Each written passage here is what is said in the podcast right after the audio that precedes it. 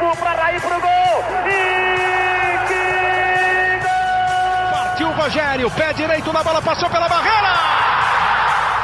Gol! bola, posição legal. Mineiro bateu, bateu, bateu. Gol! Bom dia para quem é de bom dia, boa tarde para quem é de boa tarde, boa noite para quem é de boa noite. E se você está escutando a gente de madrugada, boa sorte. Eu sou Leandro Canônico, editor do GE, e esse é o podcast GE São Paulo 83. Vamos começar o nosso papo desta segunda-feira de maneira diferente. Temos aqui Eduardo Rodrigues, Alexandre Losetti e Marcelo Razan. Então, tal qual Gabriel Sara e Daniel Alves, por ser três pessoas, não conseguimos fazer um para o ímpar, mas tirem dois ou um vocês para ver quem começa falando e depois vai em ordem alfabética. Sejam bem-vindos, meus queridos amigos. Fazer um. Dois, um tem, tem, que ser dois ou um, dois ou um. Vai. Dois ou um. Pô, mas aí não dá pra ver. Eu aí, Lolô, Lolô, ganhou. Lolô. Muito bom. Então já, já, segue, já segue na ordem alfabética. Certinho agora, Alexandre Losetti, Eduardo Rodrigues e Marcelo Razan. E Lolô, você que comentou o jogo, a vitória do São Paulo por 3 a 2 Eu gostei bastante do jogo. O quanto esse jogo, quanto a atuação do São Paulo dá esperança para o torcedor de ter um São Paulo competitivo contra o Flamengo quarta-feira na Copa do Brasil. Tudo bem, amigos? Obrigado pelo convite. Vocês sabem que o Daniel Alves ganhou, né? O Paroímpa, mas sim, sim. É, maior campeão da história do futebol, experiente ao lado de um garoto ali, ele, ele permitiu que o garoto batesse porque ele entendeu que a chance do gol sair com o Gabriel Sara batendo era maior. Como eu não sou magnânimo como Daniel Alves, eu vou falar primeiro, não vou passar o direito para nenhum dos dois garotos que estão aqui comigo, vou falar eu mesmo eu gostei do jogo também, cara, mas o que eu mais gosto nesse time do São Paulo é, é até o que, o que eu não gosto faz parte dos, das coisas que eu mais gosto. É meio, meio maluco. Mas é que eu acho que é um time que a gente já aprendeu a escalar, a gente já aprendeu o sistema tático. Parem de falar por aí que o São Paulo joga no 4-3-3, 4-4-2, é não tem segredo. É, a gente aprendeu como, quem são os, os, caras, quais são as virtudes e quais são os defeitos. E os defeitos estavam lá e as virtudes também estavam lá. Mas a gente precisa enaltecer mais as virtudes porque foi um jogo em que finalmente o Fernando Diniz deixou alguns jogadores no banco. Pela questão física, ele poupou. E fica sempre a dúvida do que vai acontecer no São Paulo quando o, o Diniz tira jogadores, porque não é um elenco vasto como é o do Flamengo, como é o do Palmeiras, enfim, tem outros elencos que têm mais opções que o do São Paulo. Tanto é que o São Paulo terminou o jogo, os últimos 20 minutos, sem ninguém que roubasse bola no meio-campo. Meio-campo era Hernanes, Daniel Alves, Gabriel Sari e Igor Gomes. Então, assim, uma loucura, só fazia falta. O único jeito do São Paulo parar as jogadas do Fortaleza era fazendo falta. E a bola sobrevoando a defesa. Então, é um time que, mais uma vez, na minha opinião, se defendeu mal em alguns momentos. É um time que precisa se preocupar com o momento individual dos seus dois zagueiros, que não jogaram bem nenhum dos dois últimos jogos. Nem o Diego nem o Bruno Alves jogaram bem nem contra o Flamengo, nem contra o Fortaleza, por razões diferentes. O Bruno, quando tem que marcar lá na frente, sofre. Ele não é rápido para conseguir girar o corpo e correr junto com o atacante. O Diego tem se posicionado mal em alguns momentos. No primeiro gol do Fortaleza, ele estava mal posicionado. Acho que a sequência de jogos leva a isso, leva a desgaste físico, leva a oscilação de quem é mais jovem, mas o time continuou tendo um ataque poderoso com o Brenner e o Luciano, dessa vez com o Luciano, que entrou no segundo tempo, e destaco o Rodrigo Nestor, que substituiu o Luan, e pela primeira vez foi titular no Brasileiro. Sem a bola, o Luan é, é mais importante, o Luan desarma mais, marca melhor, e tem conseguido dar passes verticais na, na, iniciação das jogadas. O Luan tem melhorado muito com a bola também, mas a gente viu o Rodrigo Nestor acelerando uma jogada e quase entrando na área adversária com a bola dominada, sofrendo a falta e saiu o primeiro gol. Depois ele fez uma jogada em que ele chegou à linha de fundo, tocou para trás e se a bola passa pelo zagueiro, possivelmente era outro gol do São Paulo e ele começando a jogada do segundo gol do Luciano. Então, um cara muito participativo, é, jogando como primeiro homem de meio campo. Então, acho que no saldo o São Paulo ganhou mais três pontos e mais uma opção para a sequência da temporada. Olá, amigos, ouvintes e amigos aqui da nossa sala. Sempre um prazer ter Alexandre Losetti. Talvez seja a pessoa que a gente mais fala aqui nesse podcast, porque a gente sempre cita o Alexandre Losetti. Então é sempre bom tê-lo aqui. Obrigado pela honra. Mas e... só lembrando que a gente não fala Alexandre Losetti quando a gente cita, né? Lolo. Né? É, Lolo, exatamente. E complementando o que o, que o Lolo falou aí, é, eu acho que o, o que a gente pôde ver nessa vitória é que o Fernando Diniz é, sabe exatamente o que ele tem na mão. Então, se ele tira uma peça ali do meio de campo, ele sabe quem ele pode colocar que vai substituir é, não à altura, mas muito próximo disso. Então a gente viu que é, um, é uma equipe que sabe muito bem o que fazer, tem um estilo de jogo, e isso daí a gente tem que dar os méritos é por conta da sequência do trabalho. Por mais que a gente já tenha criticado aqui diversas vezes o Fernando Diniz, a gente critica assim a diretoria por diversas, diversos erros, mas acho que foi uma decisão acertada em abraçar o Fernando Diniz e mantê-lo. Claro que tiveram diversos pormenores é, para que isso acontecesse, mas mostra que uma sequência de trabalho é muito importante. O São Paulo hoje sabe o que faz com a bola. É, sem a bola ainda tem algumas dificuldades, como o Lolo já disse, é, mas mostra uma cara e aquela casca lá que a gente falou bastante no episódio passado, eu acho que ela vai se consolidando cada vez mais. O São Paulo vem de jogos muito difíceis e consegue ir contra as adversidades. Novamente, agora contra o Fortaleza, virou o jogo,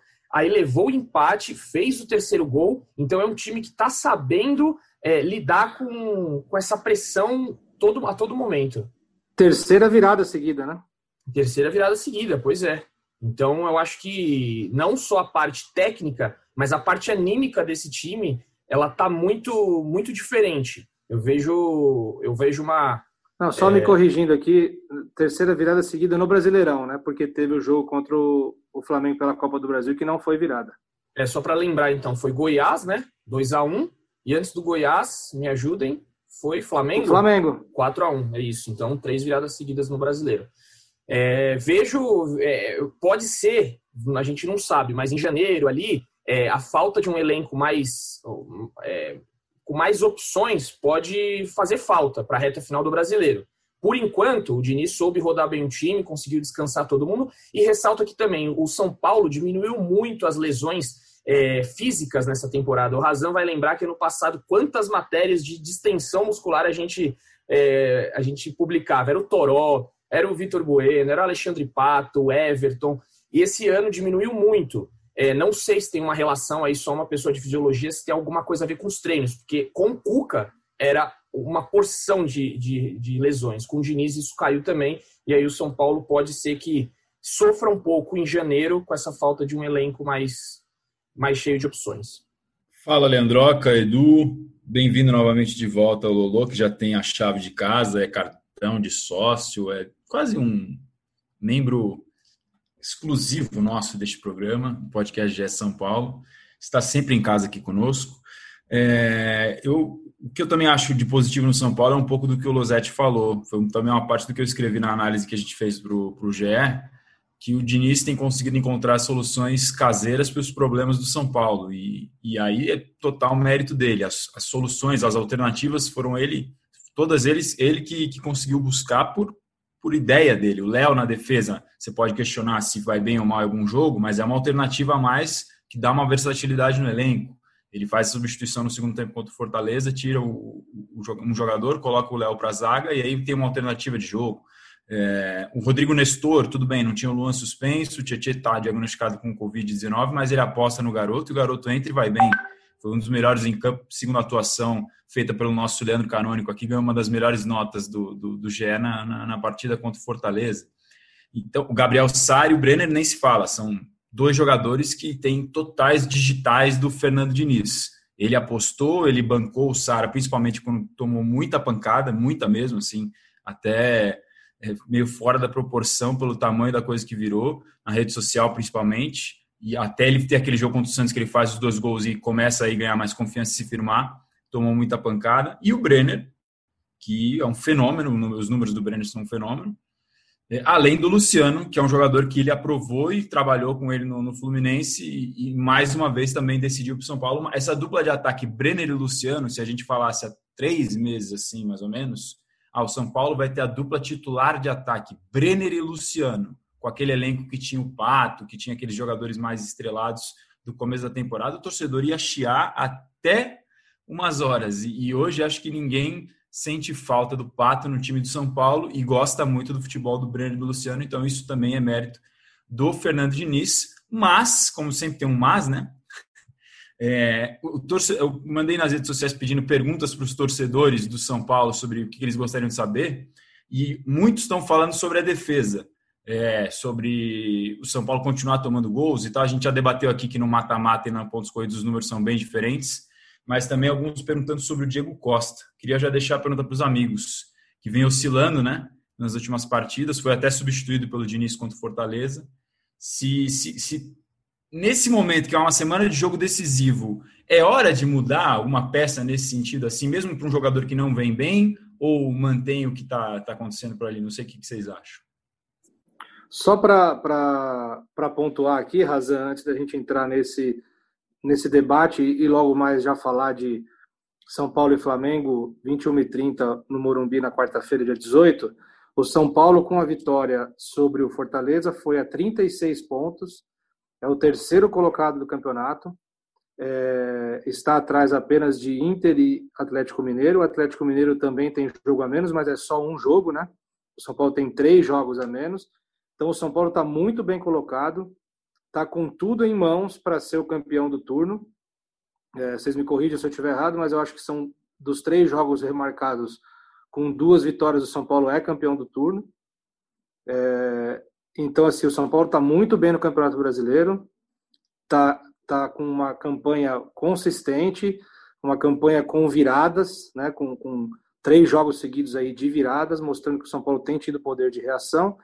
E já emendando a tua pergunta sobre o Diego Costa, eu não acho que é, que é para mudar.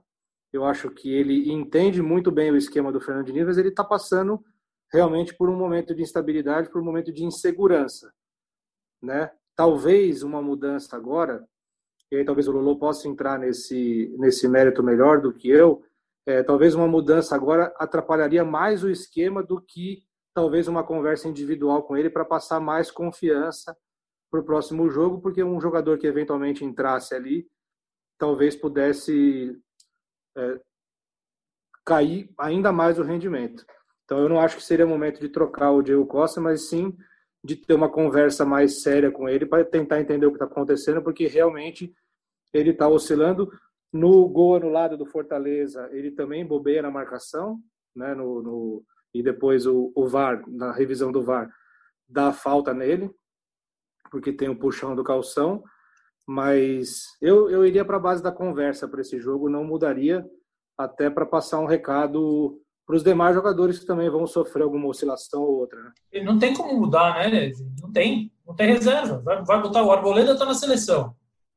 É, ele volta, mas é, eu acho uma insanidade você colocar já um jogador que joga terça para jogar na quarta ou que viaja. É, aí, se for um protagonista, eu já acho uma loucura.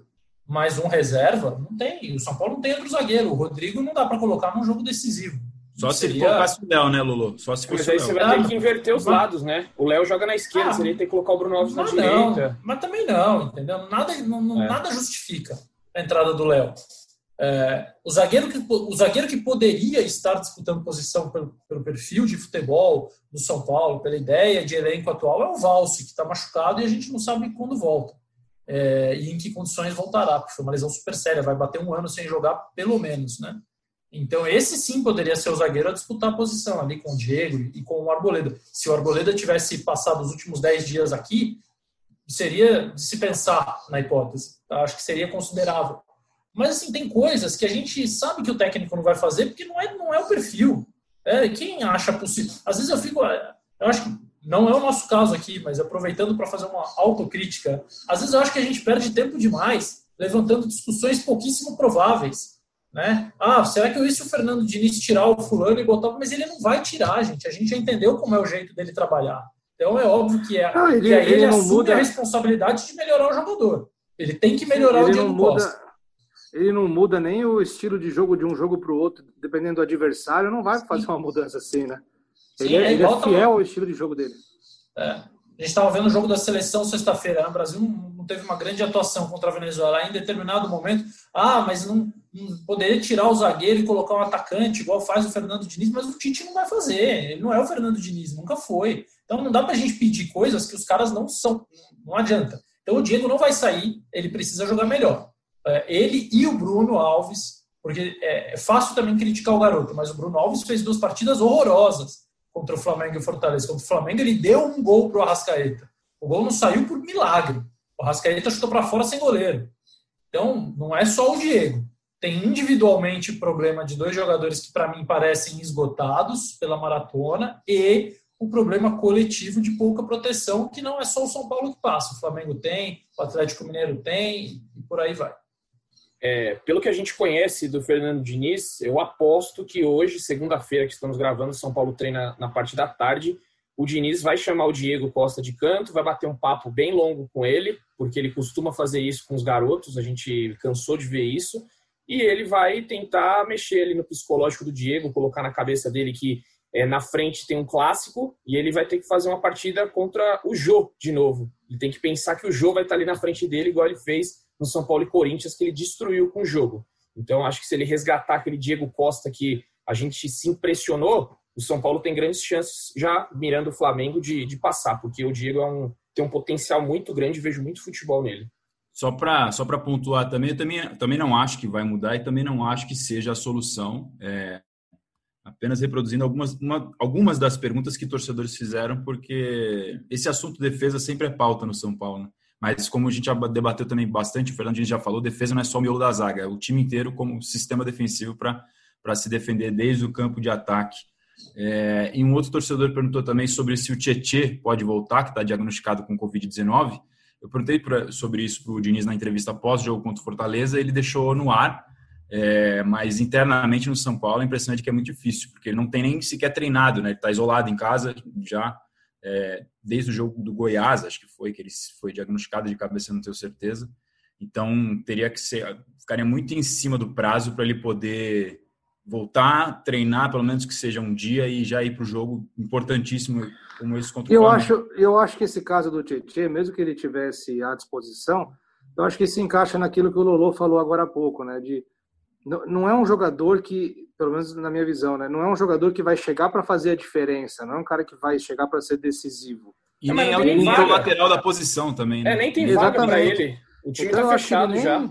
É, eu acho que eu não sei não, hein? seria uma mudança. Eu não sei se não tem vaga para ele. É, é, é, óbvio que ele não vai voltar nessas condições num jogo tão importante e, e, há dois laterais da posição. Ah, mas estando os três disponíveis na sequência que o Tietchan vinha fazendo, eu não me espantaria se ele virasse o titular da posição, não. Você acha que ele briga pela ah. lateral direita e sai do meio? Eu acho. Meio? Não, com os três é mais difícil. Você tem o Igor, tem o Manfran e tem o Tietchan. Só que também, se o Tietchan não tivesse pegado o Covid, se ele tivesse aí numa sequência, mesmo com as voltas do Juan Fran e do Igor Vinícius, qual seria o argumento para tirar o Tietchan do time depois dele fazer um gol contra o Flamengo, uma ótima atuação? Estou dizendo que não é simples chegar e falar, ó, mudou. Poderia mudar, mas eu acho que ele briga. Eu acho que porque no meio para mim ele não briga.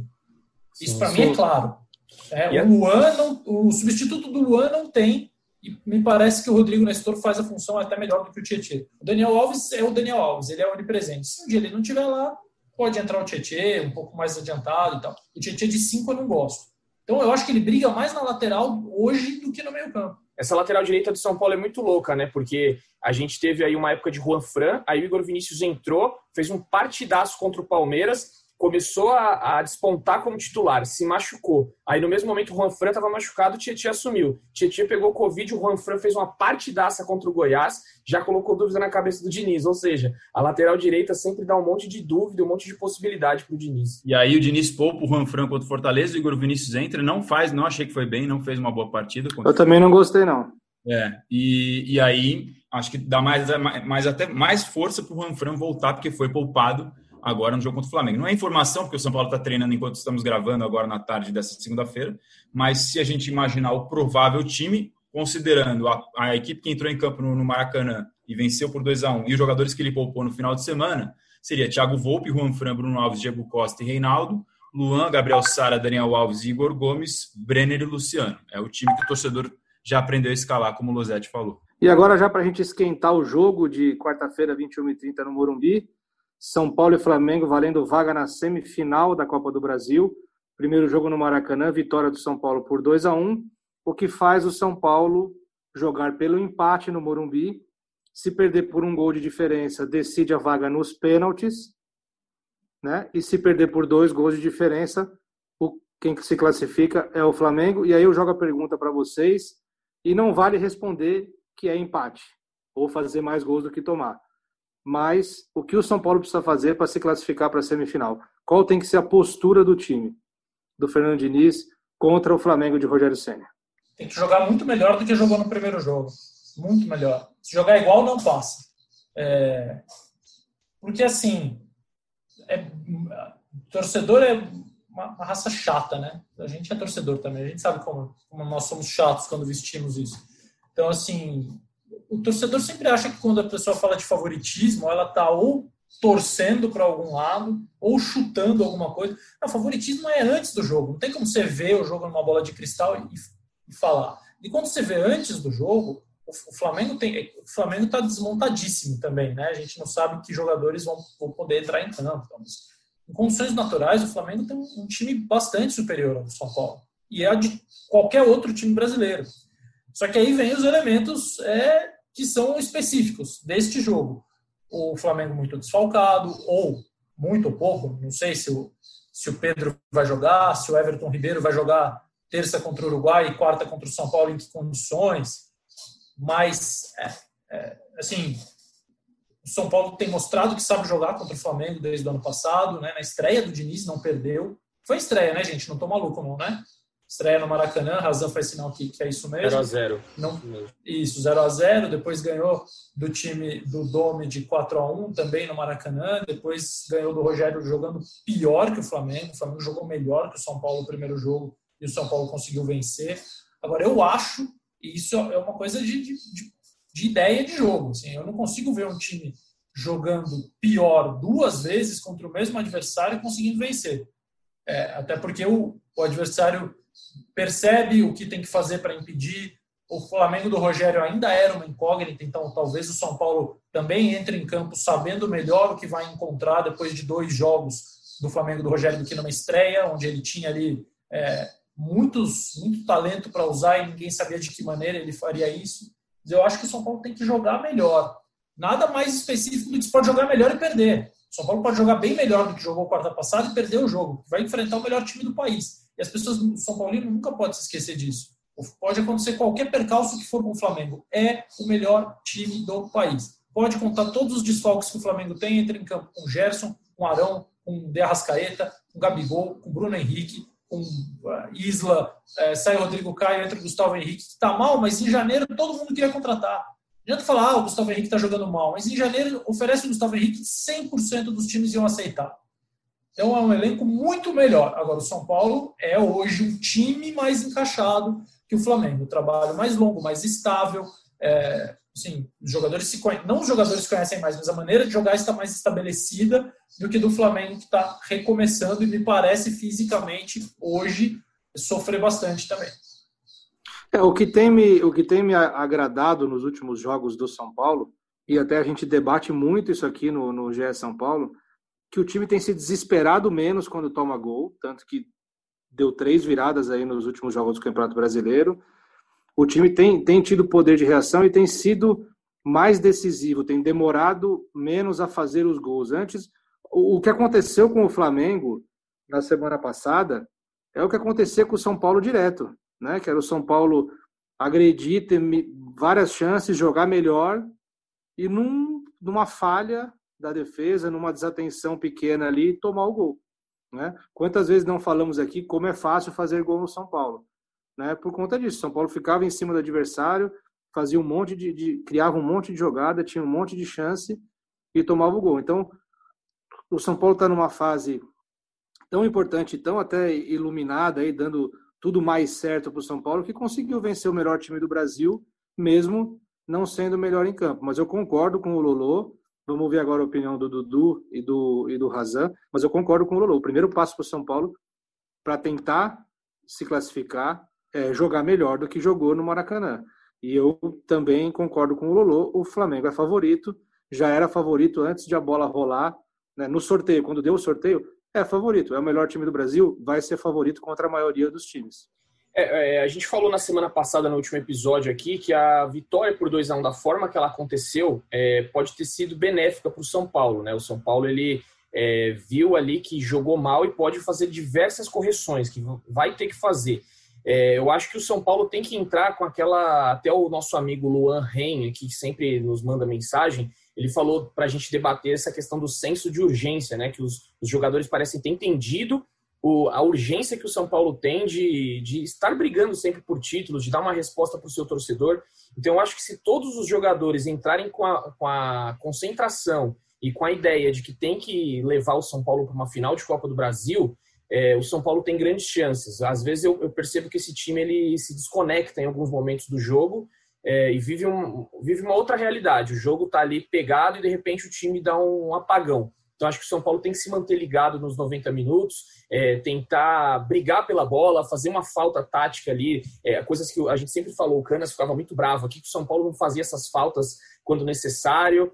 É, eu acho que o São Paulo vai ter que jogar com inteligência, não, não basta só melhorar é, na parte tática, senão melhorar na, na parte da inteligência. Eu acho que esse pode ser um caminho para o São Paulo.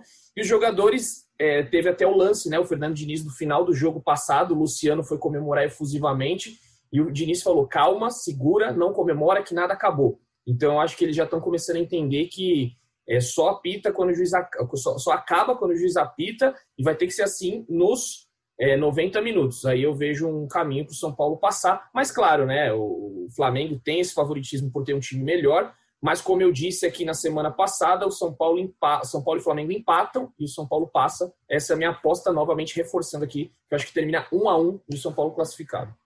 Edu mandou um só bate quem erra agora, mas tudo bem, passa, não tem problema não.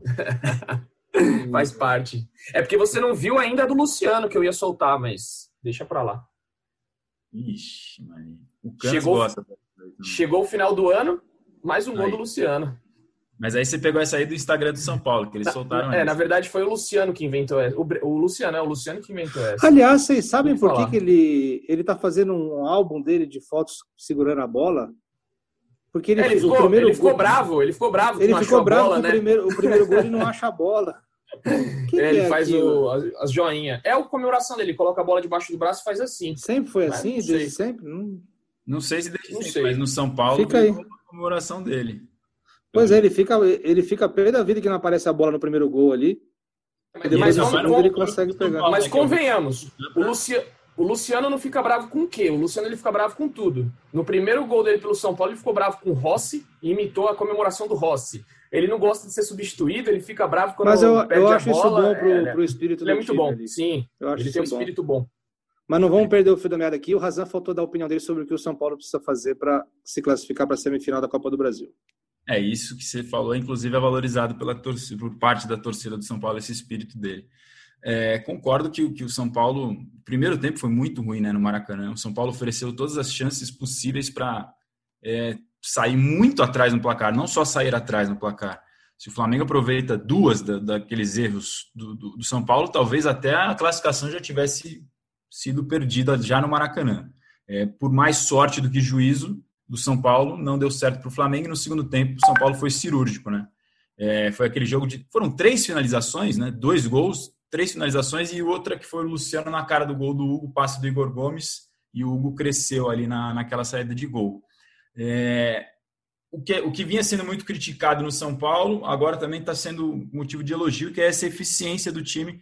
É, talvez não esteja criando tanto em volume quanto antes, mas está convertendo muito mais. É, se continuar com essa eficiência, ajuda, mas isso sem essa consistência defensiva não vai levar o São Paulo para a semifinal. Se repetir um primeiro tempo como aquele, eu também acho que não passa de fase.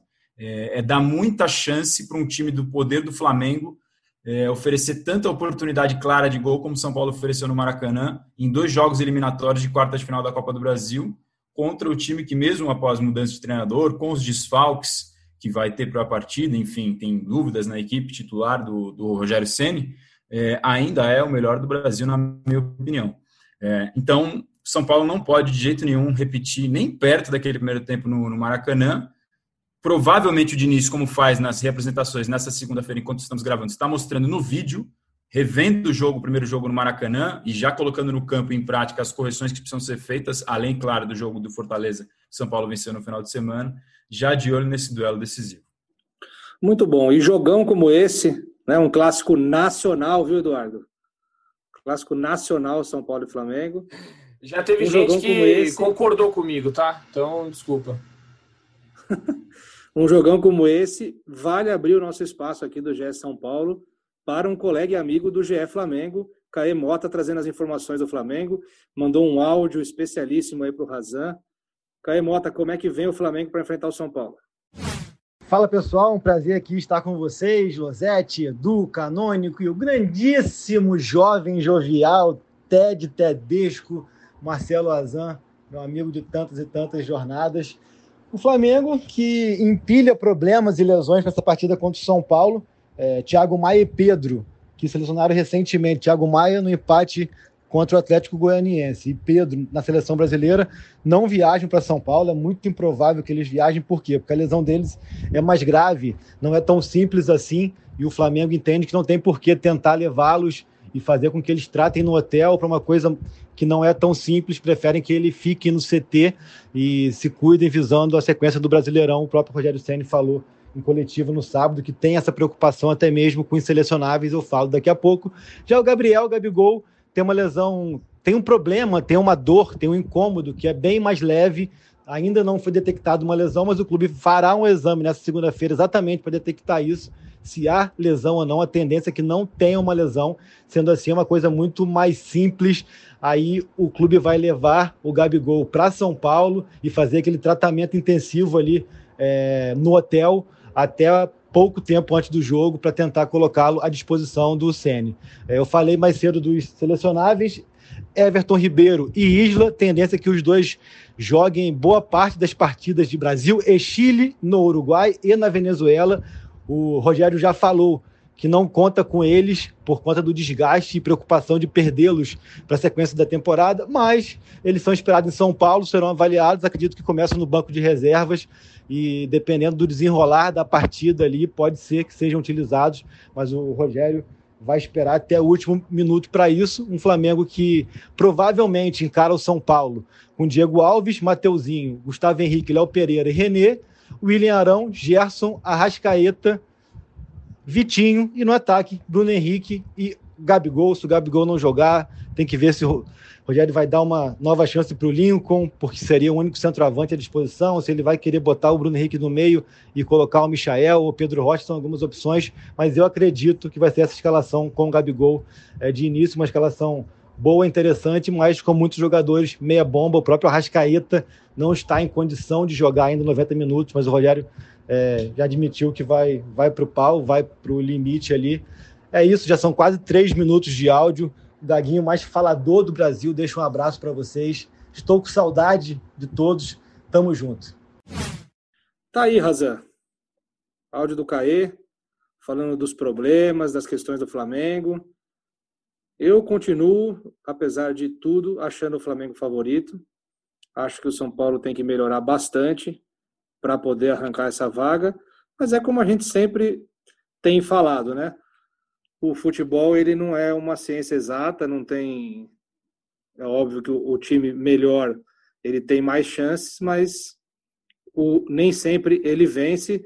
Tá aí o América Mineiro está indo na frente do Internacional, né? Já tivemos outras questões aí. O próprio Grêmio que venceu por 2 a 1 o Cuiabá vai também enfrentar o Cuiabá agora tem uma missão complicada porque o Cuiabá está bem na Série B. Então o futebol tem dessas questões. Mas o que eu queria levantar aqui agora com vocês um papo é de algo que a gente tem conversado e, pincelamos rapidamente agora falando sobre a postura do Luciano, mas eu tenho, eu tenho sentido o São Paulo como um todo mais ligado nos jogos. Né? O Daniel Alves tem sido importantíssimo taticamente, tecnicamente, mas também nesse espírito de luta. Eu gostei muito do comentário do Lolo no jogo contra o Fortaleza, que ele falou do passe do Daniel Alves para o Luciano, que o passe foi forte né? Assim, o, o São Paulo até na, nas suas decisões em campo, em campo tem sido mais seguro, né? A gente sempre comentou aqui de como os gols do São Paulo eram muitas vezes mascados, né? Era uma coisa assim que batia nas águas, a bola entrava devagarinho. Não, foi um passe firme do Daniel Alves, uma finalização firme do Luciano, um golaço. Eu acho que de maneira geral o São Paulo, até o Brizola usou um termo aqui, alguns, algumas edições atrás, nosso amigo Felipe Brizola, de que o, o São Paulo tinha uma falta de senso de urgência. E eu acho que essa era acabou. Eu acho que o São Paulo agora tem entendido é, a importância. Existem alguns, alguns detalhes que a gente tem reparado. O próprio Fernando Diniz não deixando o Luciano comemorar a vitória contra o Flamengo. É, tem as disputas entre Daniel Alves e Gerson, por exemplo, que foi uma disputa muito importante e muito é, de alto nível e de futebol mesmo, né? Então, assim, eu queria que vocês debatessem essa parte, se essa parte do São Paulo mais de postura tem ajudado o time a ficar mais forte. Eu acho que esse é o sinal de um time que começa a perceber que pode ganhar. É... Antes, eles estão jogando, estão dando o seu melhor, óbvio, mas eles não tinham, acho que, uma ideia de onde eles podiam chegar. Sabe, ah, esse time do São Paulo pode fazer o quê na temporada? Ninguém sabe. É, era uma incógnita grande pelo que vem sendo São Paulo nos últimos anos. Tal. E aí, quando você vê que o técnico foi mantido, aliás, tem duas coisas que vocês falaram ao longo do, desses, desses últimos minutos que tem tudo a ver com o fato de se ter um técnico há mais de um ano. Eu só me lembro de uma delas, tá, amigos? Me perdoe, mas daqui a pouco eu lembro da outra, que é menos lesão. Isso, existe um trabalho de fisiologia, é um estudo que comprova que em, em clubes com menos mudanças de comissão técnica, os jogadores se machucam menos, porque a metodologia de treino é mantida por mais tempo, a intensidade idem, é, o jogador sabe correr, ele não corre a mais do que precisa, porque ele já tem a forma de jogar completamente dominada. Então, só, só há benefícios em se manter o trabalho de um técnico por, por mais tempo. E aí eu acho que esse time começou a perceber que ele pode ir longe. Começou a ficar mais confiante, começou a entender que seus limites talvez sejam maiores. E aí isso anima, obviamente, a empolgação cresce.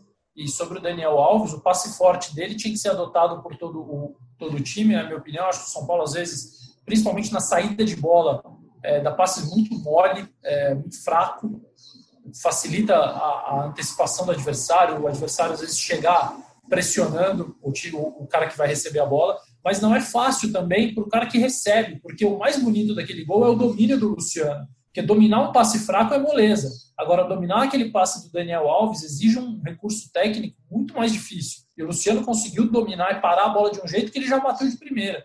Então a gente olha o passe, olha o chute, mas não olha o domínio, que é o, o gesto fundamental daquele gol.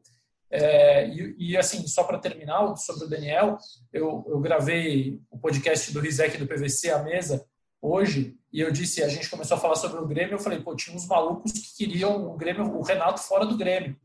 É, e no São Paulo tinha maluco que queria o Daniel Alves fora, porque ele batucou, ou porque não estava jogando bem. O Daniel Alves é talvez um dos maiores sinais de grandeza do São Paulo desde 2012. E os caras queriam o cara fora. É inacreditável inacreditável. Ainda bem que o técnico é convicto e não ouve essas coisas. É, eu acho uma, um ponto de virada muito importante para essa parte do, desse senso de urgência foi a, a dispensa do pato. Eu acho que naquele momento ali foi um ponto de virada de todo mundo olhar e falar: pô, o cara não estava tão interessado, não estava tão ligado ao time e foi dispensado. Então os caras começaram, acho que a partir daquele momento ali, ver que tinha que ter uma postura muito diferente. E a chegada do Luciano também ajudou muito nisso. A gente viu o Luciano, a gente já comentou sobre ele aqui, é, brigando por bolas, cobrando os jogadores. É, então acho que eles começaram a entender realmente, como o disse, que podem chegar mais longe se tiver um pouco mais de entrega. Todos passaram a se entregar mais, pelo menos eu percebo isso. Teve um, um lance contra o Flamengo que o Diego Costa, ele, ele até errou ali, mas ele cobrou o Bruno Alves. Ele é um garoto, cobrou o Bruno Alves com ênfase, é, e todo mundo se cobra a todo instante. Coisa que a gente não via. Se a gente pegar esse time, no começo do ano era um time moroso, o Pablo ali é, perdia gol e às vezes parecia que não, não se incomodava com isso. O Vitor Bueno, sempre moroso. É, o Pato, nem se fala, né? Foi dispensado muito por isso. Então, acho que é, esse time titular, ele mudou muito essa parte de vontade. A gente percebe isso nos jogos. É, claro, o Reinaldo tem o seu jeito explosivo, leva muito cartão, é, a gente já falou quantas vezes aqui, mas até nisso o Reinaldo deu uma, deu uma melhorada. Ele está sabendo cobrar um pouco melhor agora. Não sei se vocês repararam isso, se eu estou falando alguma bobagem. Só que diminuiu o número de cartões que ele leva por reclamação. Levou um, acho que no último jogo, né? Do brasileiro, mas ele até melhorou nessa parte. Levou ele contra o Flamengo no Maracanã, no primeiro jogo da Copa do Brasil. É, exato, contra o Flamengo. Foi uma bobagem, mas ele, ele diminuiu essa. A gente comenta pouco agora sobre o Reinaldo levar cartão bobo. Teve esse contra o Flamengo, mas enfim, acho que perceberam sim esse senso de urgência e se continuar assim, fechado com o Diniz, né? A hashtag que subiram aí, pode dar liga. Canas, Canas, sou eu, sou responde. Eu, sou eu.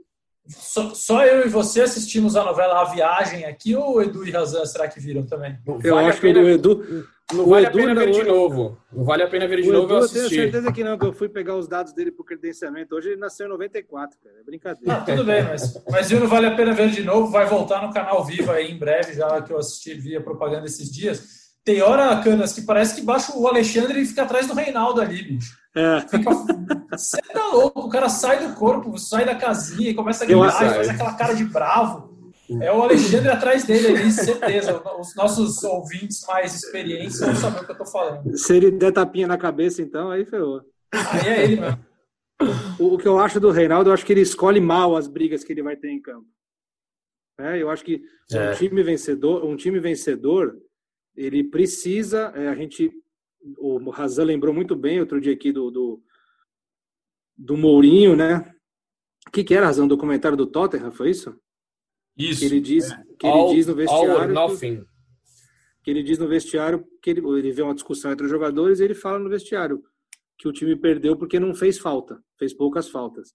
Né? E o São Paulo demorou um pouco a entender isso. Eu acho que o São Paulo tem entendido. Então, assim, o Reinaldo, eu acho que ele compra algumas brigas erradas durante o jogo, né? Ele tem que saber brigar na hora certa, mas o time tem que ser brigador. Isso eu acho que o São Paulo tem tido bastante. É, né? Você, Razan, na ordem, na ordem alfabética é você, pode ir. A gente parou onde mesmo que eu até perdi o fio da meada agora com o comentário do. Estava perguntando do senso de urgência. O que, que você acha desse senso de urgência aí do São Paulo? É, é eu me perdi um pouco aqui porque eu estava tentando entender, enquanto estamos gravando com pessoas do São Paulo, um assunto paralelo que faz parte do contexto do jogo, sobre, essa, sobre esse pedido do Flamengo para mudar a arbitragem do jogo de quarta-feira do Wilton Pereira de Sampaio, é, que está escalado. Enfim, o Flamengo enviou um ofício para a CBF nesta segunda-feira pedindo substituição. E eu tentei saber no São Paulo se teria algum tipo de, de atitude do clube, ou enfim, como isso caiu no clube. É, o que eu vi que não, atitude prática, não, não ouvi nenhuma informação de que haveria por parte do São Paulo é, nesse sentido.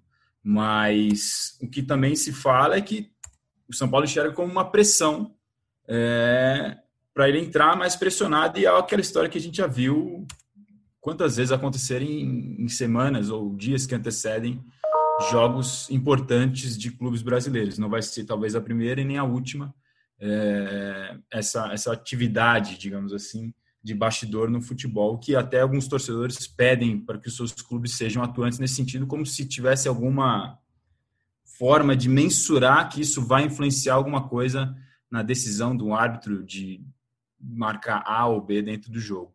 É, mas voltando para o cerne da questão que vocês fizeram do senso de urgência, eu também acho que é, tem a frase que o torcedor de São Paulo tem dito que não quer, não quer saber de. Não, não importa como, ele quer o resultado, né? Quem, um time que está oito anos sem ganhar títulos, desde 2012 na Sul-Americana, do tamanho do São Paulo nessa fila, chega nessas fases decisivas, o que menos importa para muitos desses torcedores é como vai ganhar, e sim se vai ganhar. Tem que ganhar. Isso que não ganha. Pois é.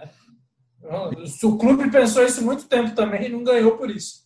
Pois é. E, e nesse momento, é, mais talvez do que o como, esse senso de urgência acho que cai bem no torcedor por isso, porque ele tem esse sentimento e começa talvez se ver representado dessa maneira pelos jogadores.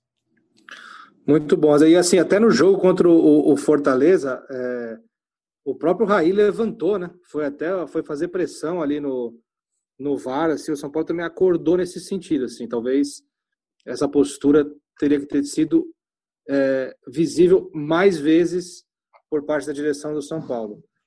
Mas, mas é, cara, desculpa rapidinho, mas, mas é ridículo, tá? Eu acho ridículo. É que assim, a gente cobra porque a gente está no futebol brasileiro. Sim, é, sim. E aí a gente tem a sensação que a gritaria funciona, porque tem esse tipo de atitude de pedir para mudar árbitro que o São Paulo também fez contra o Grêmio, não foi no brasileiro que pediu para mudar o cara do VAR. que tinha sido o cara do VAR do jogo contra o Fortaleza. É, isso contra o Atlético, acho que foi, não foi? Contra o Atlético, acho. Não, não. o Atlético que, que aqui errou no gol, enfim. É, o divulgou na semana que o, que o gol tava, tinha, que, que, o cara tinha cometido um erro e aí ele foi escalado né, para apitar o jogo contra ele. Enfim, eu acho tudo isso ridículo. Eu entendo que é, entendo até que isso seja importante dentro do caos que é o futebol brasileiro. Mas é dentro que... desse contexto. É, o, o Lucas Catribe, que era o repórter que estava é, reportando e informando em Fortaleza e São Paulo, falou que as diretorias estavam se provocando. É, é uma falta de educação futebol brasileiro bizarra, mas tem quem gosta. Eu, quando o Catribe falou isso, eu falei: a sorte do Fortaleza é que essa disputa está fora de campo, né? E se o Raí é. dentro de campo, se ele resolve disputar com esses caras, aí ele leva todo mundo no bolso até hoje. O cara é um craque absurdo. Agora, fora de campo, quando ele, ele faz essas mesmas pataquadas que os outros, e infelizmente, repito, que o caos exige, aí eu só não consigo elogiar, mas entendo que seja até importante. Muito bom. Dando sequência aqui com Marcelo Razan e Eduardo Rodrigues, com as informações aí de, de bastidores do São Paulo. Razanzinho colocou hoje no ar que o São Paulo deve renovar o contrato do Juan Fran até fevereiro de 21, né, Razan?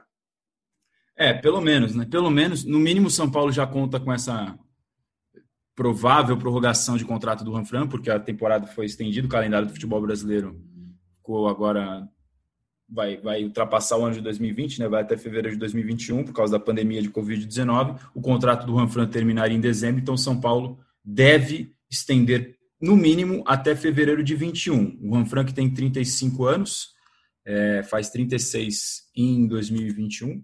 E aí, no caso do, de uma nova extensão, uma nova renovação, na verdade, né, para ver se vai para além de 2021, para além de fevereiro de 2021, dependeria de uma nova conversa do São Paulo com o Juan Fran.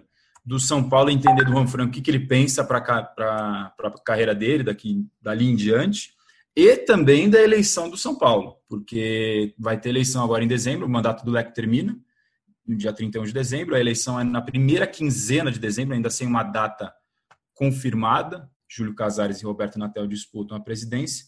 É, e com a mudança de um presidente, é provável, é mais provável do que possível, eu diria, que haja mudança no departamento de futebol de São Paulo. E com mudança no departamento de futebol de São Paulo, deve haver uma reavaliação, imagino, do, das prioridades, do, das peças, enfim. Não sei se vai ser mudada tanta coisa também, porque é, é como se tivesse em outubro na temporada, né? Vai ser janeiro, em janeiro e fevereiro seria novembro e dezembro da nossa temporada. Então, se o São Paulo ainda estiver vivo na Copa do Brasil e dependendo de como estiver no Brasileirão, vai estar disputando duas competições importantes em meio a essa transição de diretoria. Então, isso vai ser um ponto, não só no São Paulo, né?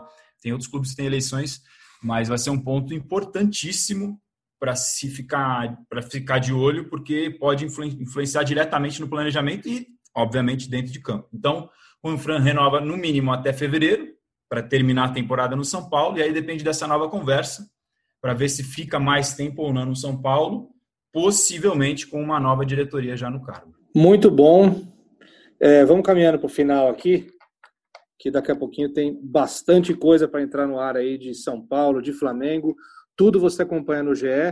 Então já vou pedindo aqui as considerações finais de Alexandre Losetti, o nosso gigante comentarista, não só no tamanho, mas também no conteúdo. É sempre um prazer tê-lo por aqui, sempre trazendo é, informações e opiniões claras e bem didáticas para quem, como eu, não entende de tática, mas entende do ser humano e precisa de tudo mastigadinho para entender direitinho como os times de futebol se apresentam em campo. Obrigado, Lulu. Coisa bonita, Canas. Eu que agradeço. Primeiro quero dizer, vocês ouvem os caras falando o tempo todo Lolo, Lolo, Lolo, Lolo. Não pensem que vocês podem me chamar assim, vocês ouvintes eles conquistaram esse direito, porque são anos e anos de amizades. Nós, eu dou beijo nesses caras quando eu encontro eles pessoalmente. Eu estou com saudade de dar um abraço e um beijo na bochecha desses caras. Então, vocês continuem me chamando de Losete com muito respeito. Essa é a primeira consideração. A segunda é que eh, o São Paulo contra o Flamengo, e nos jogos que faltam, vai precisar evoluir esse amadurecimento a ponto dele impor ao adversário o ritmo do jogo que ele quer. Muitas vezes a gente não vê o São Paulo conseguindo fazer isso. Ele tem a sua forma de jogar, o seu ritmo, e ele tem conseguido preservar ótimo ótimo primeiro passo, primeiro não, né? Ótimo passo dessa evolução. O próximo é fazer com que o jogo tenha a velocidade que o São Paulo quer. Muitas vezes precisa diminuir o ritmo, o time não consegue, acaba se expondo, acaba deixando a bola demais com o adversário, acaba ficando fragilizado defensivamente. Então, esse eu acho que é o próximo passo de evolução. O, o quanto antes conseguir fazer isso, a chance de bons resultados continuarem acontecendo aumenta. É, mas eu acho, e aí ah, eu não ia fazer isso não, mas eu vou terminar com uma opinião impopular e vocês se virem para debater nos próximos programas, que é o seguinte. O Fernando Diniz, que às vezes é covardemente atacado em, em redes sociais e por aí vai, especialmente em redes sociais, ele tem o melhor trabalho de um técnico do São Paulo desde 2010. É, e isso é muito possibilitado pelo fato dele ter ficado um ano no clube com o elenco que tem, com as dificuldades políticas que tem, o São Paulo é um caos político, é uma porcaria política. É, o Fernando Diniz tem o melhor trabalho de um técnico desde 2010 e isso será mantido, na minha opinião, mesmo que o Flamengo se classifique quarto, o que eu acho absolutamente provável e normal dentro da diferença que existe dos dois times. Mas o São Paulo enfrentar o Flamengo de igual para igual é uma conquista é, do Diniz, do elenco e de quem optou por não mandar o Diniz embora. Temos uma manchete aqui, hein? Não, vocês, vocês da imprensa querem transformar tudo em manchete. Eu acho Mas que... o Razan, se você, se você acompanhasse o comentarista Alexandre Losetti, você saberia que ele já disse isso em transmissões. Eu acompanho. É verdade. Mas e, a nossa, nossa outra é diversa e qualificada e internacional. Então, agora. E isso tem mais a ver com o São Paulo até do que com o Diniz. O São Paulo também permitiu a pouquíssimos técnicos fazerem um trabalho deste nível.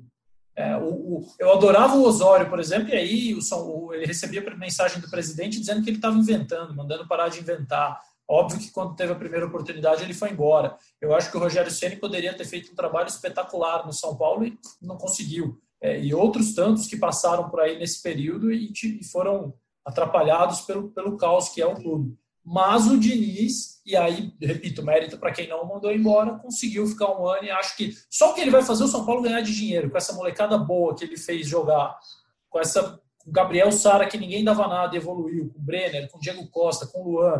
É, não estou dizendo que, eu, que, eles vão ser vendidos, mas vão, uma hora eles vão. Tomara que demore, tomara que eles possam ganhar pelo São Paulo antes, mas uma hora eles vão. Para um clube falido, ninguém entregou tanto em termos de possível dinheiro é, de não mexer em elenco, de não gastar com contratação e passar um ano sem perder clássico para o São Paulo, que era ridicularizado contra os rivais, chegar no Maracanã e ganhar duas vezes em dez dias do maior time do país. Precisa valorizar um pouquinho o que esse cara está fazendo, gente. E é, são muito covardes algumas agressões aí. Vai lá, Dudu. E aí, minhas considerações finais, né? É, tá, obrigado. É, só, então, complementando uma, o que o, Lolo, o Losetti falou, não dá, né? É difícil chamar de Losete o tempo inteiro assim. Mas, enfim, é, o Fernando Diniz, com a vitória do último sábado, ele passou o Diego Aguirre em aproveitamento de, nos pontos corridos.